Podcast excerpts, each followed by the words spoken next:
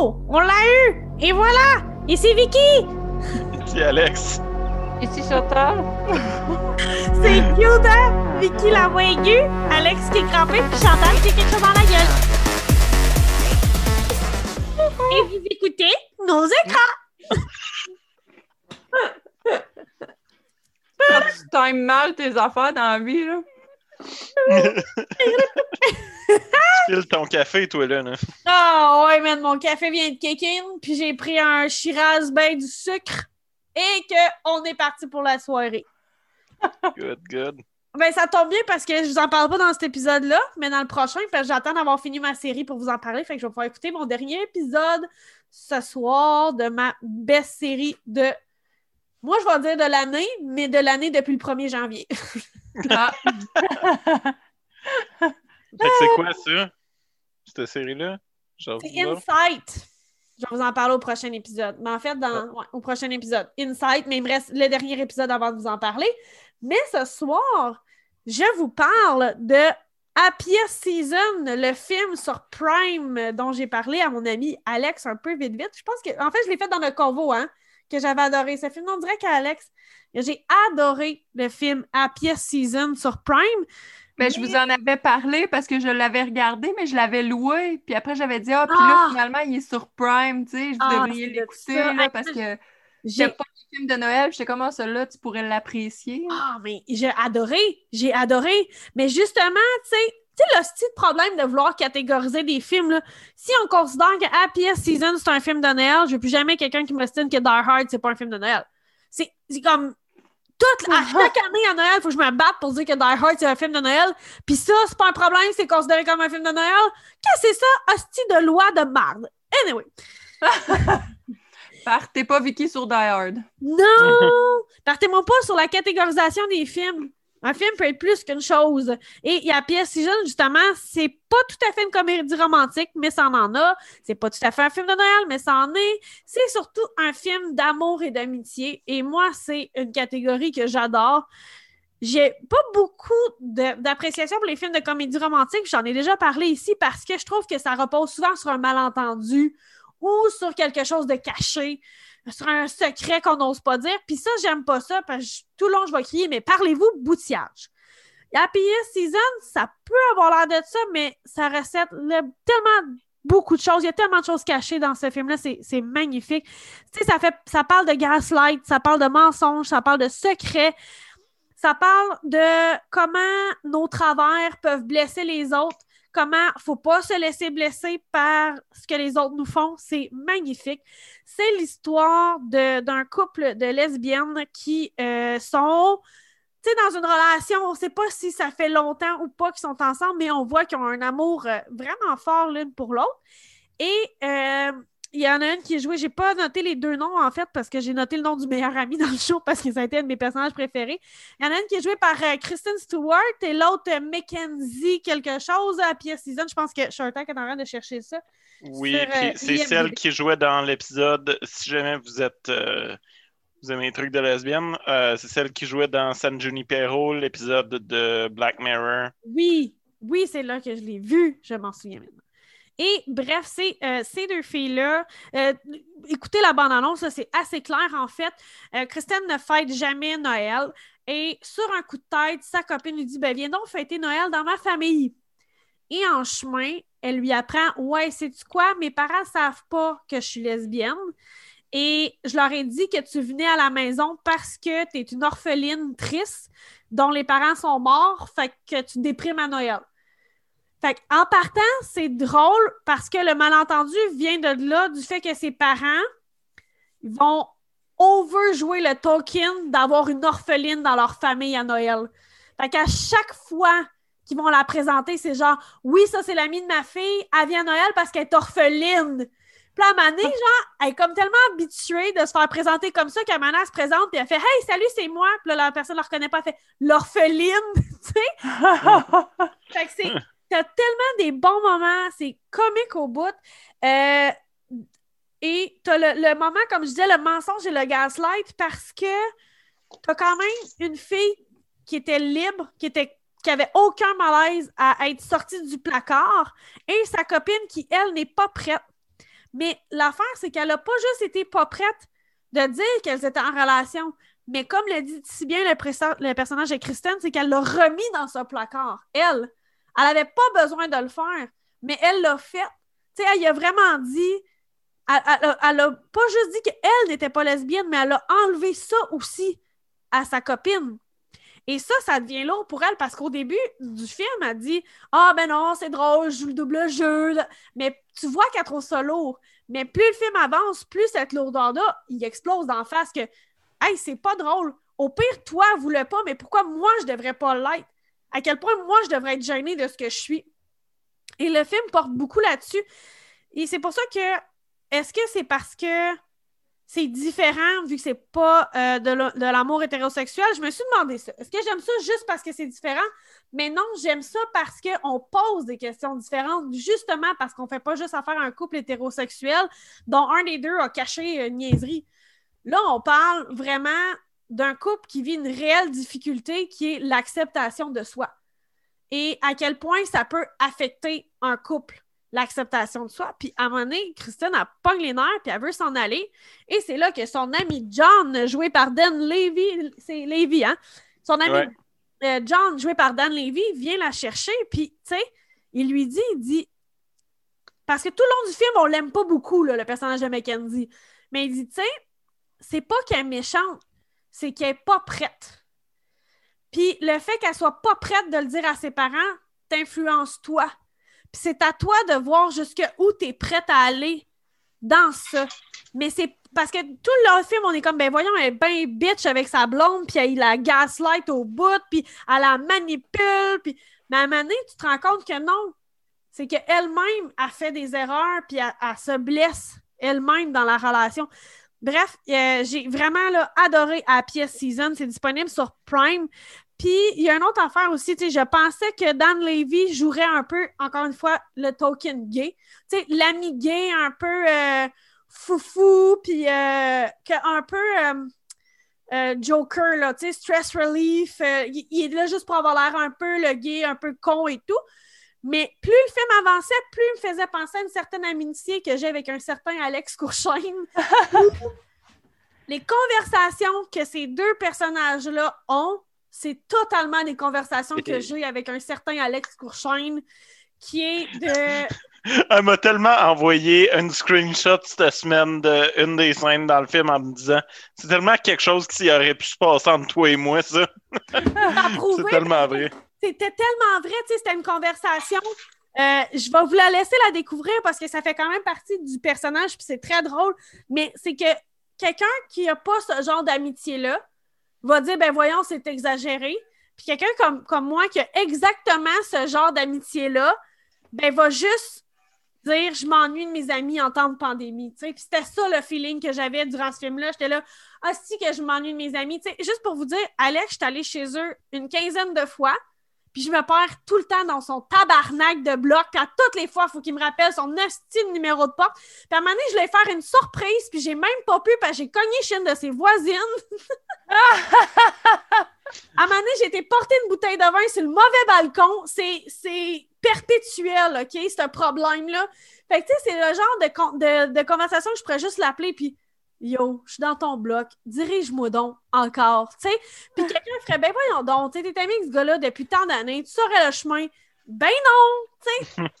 fait que ça a l'air absurde pour des gens, cette relation d'amitié-là, mais moi, je l'ai, puis ça m'a fait du bien voir ce film-là avec cette relation, puis une relation franche aussi, tu sais. Euh, tu l'as vu, Chantal, le film, ils ont une espèce de, de complicité franche entre les deux, de... Je vais te le dire si tes cheveux sont lettres puis ça va me faire rire, puis toi aussi, ça va te faire rire. Parce que je vais pas te dire tes cheveux sont laids, je vais juste te dire Hey, ta coupe de cheveux est intéressante aujourd'hui. Mais c'est ce que j'aimais justement dans le film, c'est qu'il y, y, a certaines parties à travers le film, même, dans, dans ces relations-là, que je me voyais moi aussi avec mes relations avec mes amis, avec comment c'est, avec. Euh, puis, c'est sûr qu'automatiquement, on s'ennuie encore plus de notre monde, mais c'est vraiment un bon film. C'est bien fait, ça passe vite. C'est vraiment bon. Oui, c'est ça. Puis, tu sais, c'est sur l'acceptation de soi, puis juste qu'on est prêt à aller où? Par amour, tu sais. C'est ça quand même, par amour, par amitié, qu'est-ce qu'on est capable de faire, puis qu'est-ce qu'on est capable de faire subir à l'autre, puis à quel point on peut s'en rendre compte aussi trop tard? Puis ça va là-dedans, mais ça va aussi dans les relations filiales, hein, parce que euh, on le voit dans la relation amoureuse, mais dans la relation parent avec enfant, il y a quand même beaucoup de jugements qui se passent là, puis c'est super intéressant de voir comment les trois filles compétitionnent pour l'amour de leurs parents. Puis, elle veut pas dire qu'elle est lesbienne parce qu'elle a peur de perdre des points d'appréciation. C'est mm-hmm. plain and simple ça. Là. Fait que euh, ça remet en question bien des choses. Bref, Happy Season sur Prime, j'ai adoré. Et là, c'était au tour à Alex. Ouais. Euh, Allô? Allô! Qu'est-ce qu'on écoute ou qu'on n'écoute pas? Euh, on, on, peut écouter. On peut écouter Alice in Borderland. Donc, Alice in Borderland est une série japonaise. C'est rare que j'écoute des séries qui sont pas américaines ou anglaises ou canadiennes, mais là, récemment, j'ai redécouvert euh, ça, puis euh, je suis bien satisfait. Euh, c'est un live action qui est basé sur un manga. Puis ça file vraiment comme un manga. Ça file vraiment comme un anime. Puis il y a beaucoup de gens, je pense, qui vont aimer ça. C'est ça que tu disais, Chantal. Toi, il y a beaucoup de gens dans ton entourage qui ont aimé ça. Ouais, moi, je suis admin dans un groupe de geeks, puis ça fait fureur, cette série-là, comme un gros tabac, pour vrai. Tant mieux. Moi qui est quelqu'un qui aime pas tant les animes, j'aimais bien ça quand j'étais ado, mais plus maintenant. J'ai eu bien de la misère à l'écouter, mais je l'ai quand même tout écouté, c'est sûr et certain. Euh, donc, euh, c'est une série qui commence où est-ce que t'as trois gars qui skippent tout leur job, puis ils font des niaiseries, ils se font chasser par des pol... Ils font des niaiseries dans la ville, puis genre, ça cause un accident de char, rien de bien grave, mais là, les policiers se mettent à leur courir après. Puis ils s'en vont se cacher dans une, dans une salle de bain. Puis là, il y a comme les lumières flash. Puis ils ressortent de là, puis il n'y a plus personne dans Tokyo. Puis la scène de eux autres qui sortent, puis qui s'en vont, euh, j'oublie le nom de l'intersection, mais c'est l'intersection où est-ce qu'il y a le plus de trafic dans le monde entier, qui est à Tokyo.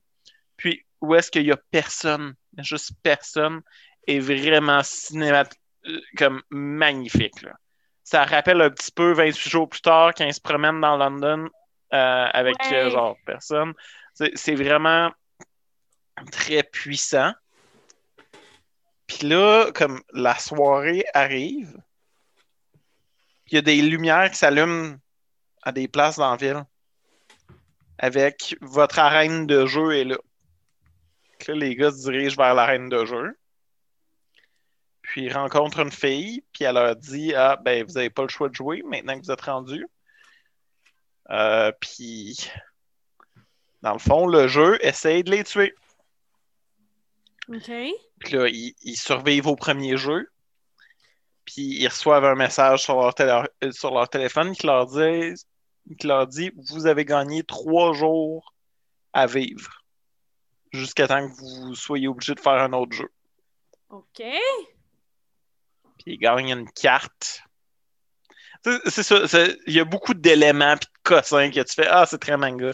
En tout cas, puis là, il, gagne une, carte de trèfle, je pense. Puis euh, plus la série elle avance, puis plus il faut qu'il gagne des cartes, puis qu'il gagne des jeux, puis eux autres ils essayent de survivre autour de ça. Euh, comment est-ce que j'ai dit la semaine passée que Sweet Home était fantastique? Parce que, tu sais, comme les personnages sont pas trop joués, puis sont. Cette série-là, les personnages sont super unidimensionnels. Le personnage principal, c'est un espèce de badass, mais pour aucune raison. C'est un gars qui jouait gros à des jeux vidéo, fait que il comprend toute la logique de tous les jeux qui sont mis en place. Puis, euh... en tout cas, tu sais, j'ai pas aimé ça. J'ai pas aimé ça. Dis-le! Mais comme.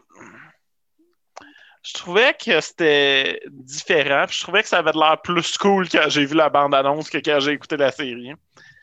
Euh... Ben moi, tu me le racontes j'ai envie de l'écouter. Fait que tu m'as pas convaincu que c'était plate à date. Là. Ben, écoute, tu peux. Comme, il y a des aspects qui sont intéressants, mais j'ai pas eu de fun à l'écouter. Le personnage principal est insupportable. Moi, c'est ça, que j'ai trouvé difficile. J'ai écouté juste le premier épisode, puis autant comme je, dis, comme je disais tantôt, plein de monde l'ont aimé, autant comme moi, le personnage principal, il me gosse. Fait que je suis pas sûre d'avoir envie de le continuer parce qu'il gosse. Mais tous les personnages sont unidimensionnels, à part comme un que tu rencontres dans la septième, huitième épisode, genre. Puis il y en a dix, mettons. Tous les personnages sont super unidimensionnels. Son ami qui est nerd, il est un nerd. Son ami qui est un gars cool est un gars cool. Puis lui, ben, il est donc un loser, mais il est donc bon dans tout. Puis. Euh, OK. En tout cas, puis la, la, la fille qu'il rencontre, ben, c'est comme eux autres, quand ils ont disparu, ils se cachaient des policiers dans une salle de bain. Ben, elle était en train d'avoir. Euh, c'est pas vraiment un punch, mais elle était en train de coucher avec quelqu'un. Fait que là, elle, c'est la fille facile parce qu'elle a eu du sexe, tu sais. Ah, là, plus tard dans la série. C'est la ben, mentalité euh, japonaise, par exemple. ah ouais, puis il y a un Edge Lord, comme il y a dans toutes les séries, où est-ce que c'est un gars qui a donc pas d'émotion, puis il est cool, puis il a une coupe de cheveux différente, puis tu le sais donc il va être euh, cool, puis pas euh, avoir aucune émotion, juste donc brillant. Puis là, il dit des choses vraiment hot comme il arrive à un des jeux puis il dit Ah, il y a encore plein de monde qui vont crever aujourd'hui. J'ai. Ok. Euh, c'est cliché. C'est super cliché. Ah, si, vous avez lu un manga, c'est tous des personnages de manga que vous avez déjà vus. Les voix sont insupportables. Tu sais comment est-ce que quand t'écoutes un manga puis que le, personnage principal, il y a juste. C'est la voix de Naruto, là. La crise de voix de Naruto. Aucune idée. tu parles du dubbing ou de la vraie voix? les vraies voix japonaises, ben, tu sais, comme. C'est un personnage qui a ce type de voix-là parce que, ben, il est cet archétype, cet archétype-là, puis mm. j'ai bien la misère avec ces affaires-là. Je vais vous le. T'es pas obligé de le conseiller, tu sais. Mais non, je le conseille pas. Je le conseille pas. Je vous dis, il y a des aspects intéressants. Je suis sûr et certain qu'il y a plein de gens. Je, l'ai recommandé à une amie parce que je comprends qu'elle, elle, elle va aimer ça. Je sais que moi, subjectivement, j'ai pas aimé ça. Est-ce que, objectivement, je trouve qu'il y a plein de gens qui pourraient aimer ça? Oui. Puis c'est pas le pire live action que j'ai vu de manga. J'ai vu Death Note, le live action. Maintenant, rappelez qui s'appelle Notebook, s'il vous plaît? Je veux vraiment un mash-up. Genre, tu sais comment est-ce que je t'ai envoyé le clip de genre euh, héréditaire, mais c'est un film pour ados, genre? Oui. Puis euh, je veux ça, mais euh, Death Note, mais c'est The Notebook. Notebook. ben, je t'ai apprécié quand tu dis le live action, tu parles américain. C'était le pire de la gang, là. Ouais. Parce euh, ben, je pense que j'ai juste vu le japonais. Lequel? Ben, j'ai vu les animes de Death Note, ça c'était bon. J'ai lu les mangas de ça, c'était bon. Mais j'ai vu le live action, puis c'était pas bon. De Netflix. Parce qu'il y, a le live action de Netflix qui est américain, puis il y a quatre live action japonais. Ok, j'ai vu un des live action japonais, puis c'était pas bon. Ok. Je pensais qu'il y en avait juste un qui avait été fait. Je pensais pas que ça avait été refait. On classe ça dans pas bon. Mais, mais non, mais pour vrai, tu sais, euh, Alice in, in uh, Borderline, c'est ça? Ouais, Alice in Borderland. Ouais, Land. Ok, j'avais Line, Land. Ben, c'est pour ça que j'ai commencé à l'écouter. Je l'avais mal lu moi aussi, puis je trouvais oh! Alice in Borderland, in Borderline, ça doit donc être intéressant. genre, je suis capable de voir, ça pourrait être des métaphores super intéressantes. Ouais. Puis, tu sais, moi, j'avais vu les pubs, j'étais là, ah, ça a l'air intéressant dans, mes, dans ma liste, dans ma liste, mais euh, moi, tout, j'ai bien la misère avec euh, ce qui est cliché, là. Des fois, euh, c'est lourd, c'est du lourd. Alors, Chantal, toi, est-ce que c'est du positif? Moi, c'est très positif. J'avais vraiment hâte que ce film-là soit disponible sur une plateforme juste pour en parler. Parce que la première fois que je l'ai vu, c'était quand il est sorti, je l'ai acheté. Ben, mon conjoint le fait venir, en fait, euh, le Blu-ray. Fait que c'est King of Staten Island, qui est maintenant disponible sur Crave. Mm-hmm. C'est un film que j'aime d'amour. Euh, Rotten Tomato donne 74%, puis IMDB 7.1 sur 10. Euh, c'est un film de Judd Apatow. C'est pas tout le monde qui l'aime, c'est pas tout le monde qui aime ses films. Celui-là, je trouve qu'il fait un peu différent parce que, première chose à savoir, euh, l'acteur principal là-dedans, c'est Pete Davidson de SNL. Mais c'est aussi, euh, il a aussi co-écrit le film parce que c'est un film semi-autobiographique. Donc, en partant, là, justement, tu sais, euh, pour faire une parenthèse avec Alex qui a dit j'avais mal lu, c'était Alice in Borderline. Ben moi, ce qui m'attirait de ce film-là, c'est que Pete Davidson, il est borderline. Puis Mhm. ça parle beaucoup de, de ses états d'esprit, de... fait qu'il y a beaucoup d'éléments de sa vie là-dedans. À aucun moment dans le film, ça dit borderline. Il va parler, mettons, de ses moments de euh, TDAH, il va parler de ses gros moments de dépression, puis sauf que n'importe qui qui connaît un peu borderline, 100%. Tu le vois dans le film, tu vois tous les symptômes, tu vois toutes les affaires, c'est écœurant pour ça, parce que pour une fois, c'est bien représenté.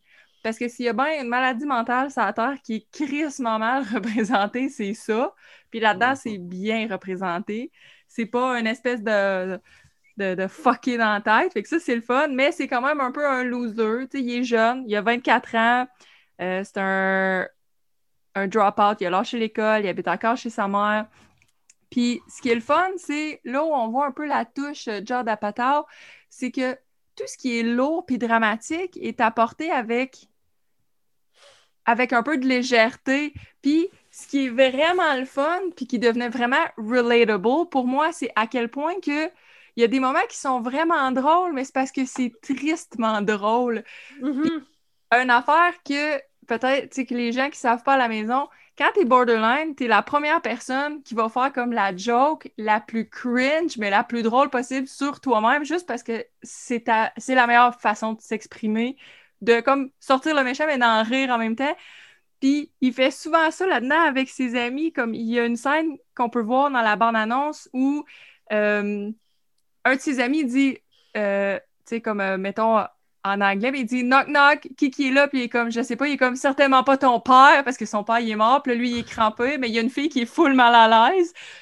C'était tellement relatable dans ma vie, j'étais tellement le genre de joke fucking plate que, que je ferais, puis que je serais pliée en deux, puis tout le monde serait comme, ça te dérange pas que tes amis disent ça, puis je serais comme, non, c'est cool, c'est cool, tu sais.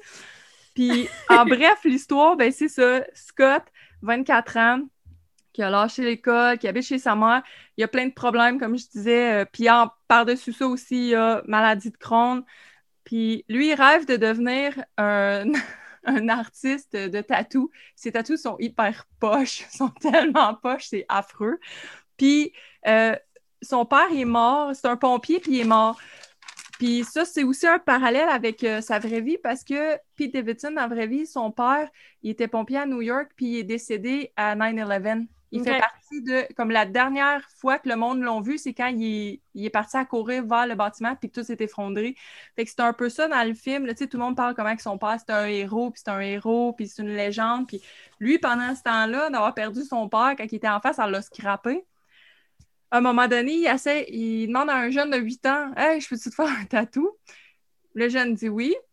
Mais finalement, le jeune, il se sauve, mais il a eu le temps de faire juste comme une petite ligne.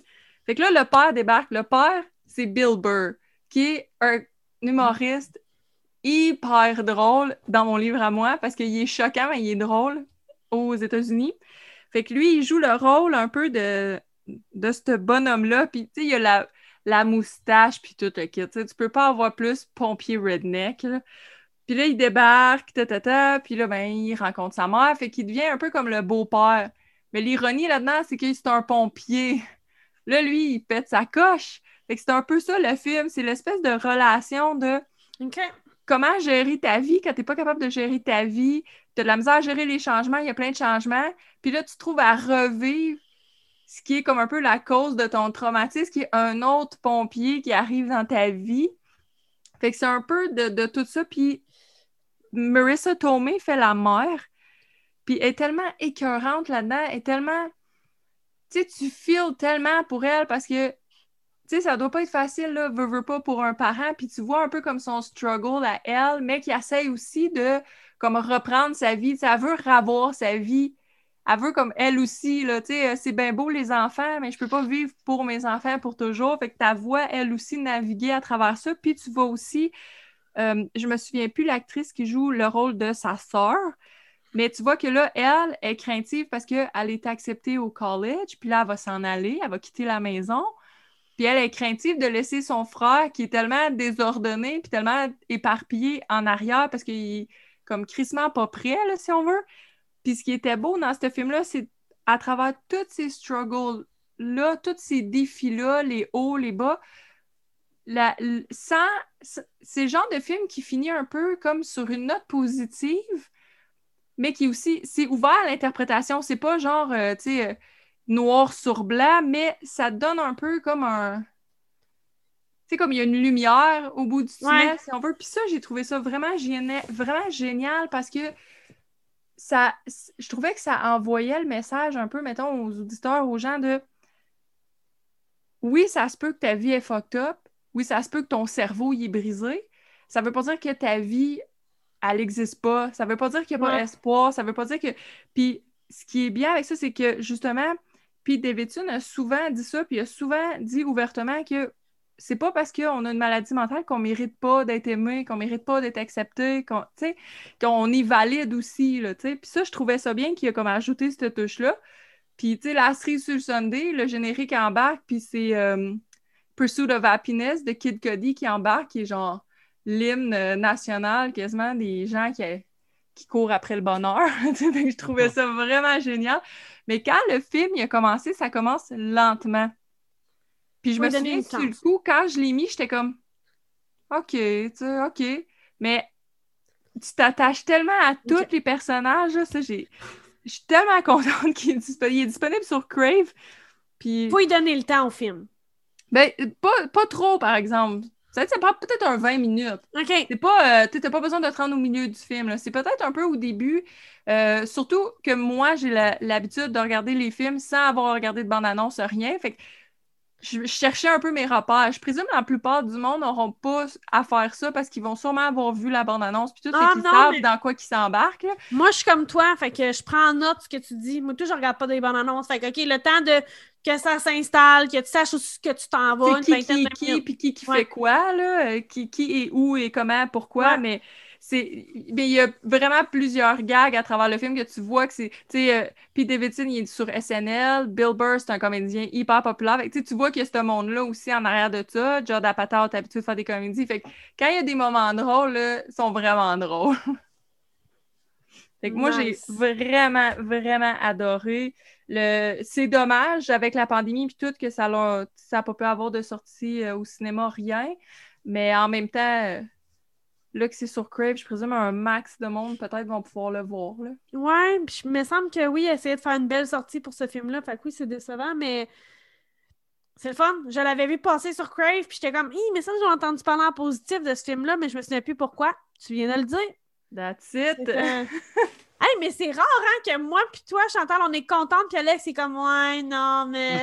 c'est vrai, c'est tout le temps l'inverse. C'est lui qui vient cheerer la gang, là, tu sais. Moi, là, c'était comme le, complètement le contraire. C'est pas vrai. J'ai parlé de plein d'affaires que j'ai haïes dans cette émission-là. Essaye pas de m'en faire sonner comme si j'étais heureux, toi. Viens pas mettre une étiquette de bonheur où ce qu'il n'y en a pas, OK? Oh là là! Alors, euh, ce soir, moi, je proposais pièce Season sur Crave. Alex?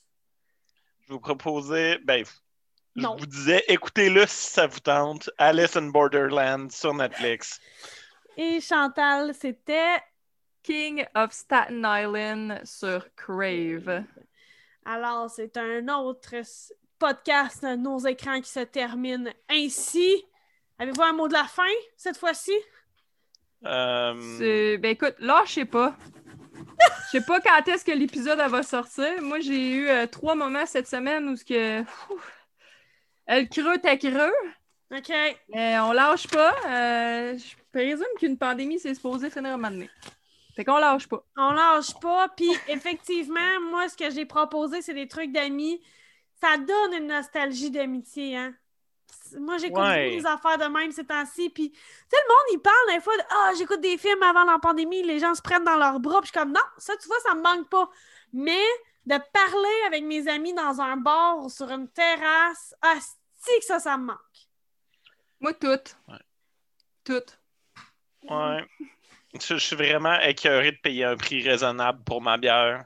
J'ai hâte de boire mon paycheck, J'ai dit de quoi semblable l'autre jour à job. J'ai dit j'ai hâte de payer trop cher pour de quoi de semi-mangeable. en plus, je mange presque pas. Fait que, vraiment gaspiller mon argent juste parce que j'ai envie d'être deux heures assis dans un restaurant avec du monde à avoir du fun. Oui, ah, puis comme à un moment donné, j'étais avec euh, Alex sur une terrasse, puis je savais pas quoi prendre entre un verre de vin blanc et un gin tonic. Fait que j'ai pris les deux.